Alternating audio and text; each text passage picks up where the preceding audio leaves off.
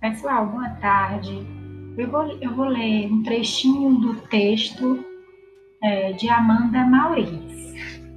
Já dizia Charles Chaplin, ilumine sua face com alegria, esconda todo rastro de tristeza. A verdade é que o mundo não está pronto para te ver triste. Se sentem mais confortáveis com sorrisos forçados frases positivas e fingimento. A prova disso é que ninguém chora na frente de qualquer um.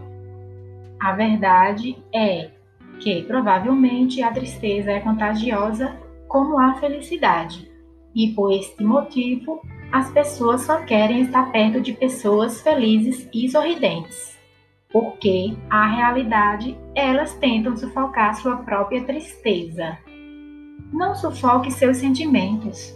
Um dia pode acordar triste, com ou sem motivos. Não se importe se não quiser ver o lindo dia que está fazendo. Não se importe se parecer que dentro do teu quarto escuro seja mais seguro. Não se importe em ouvir todas aquelas músicas deprês, de comer besteiras e chorar até se sentir leve.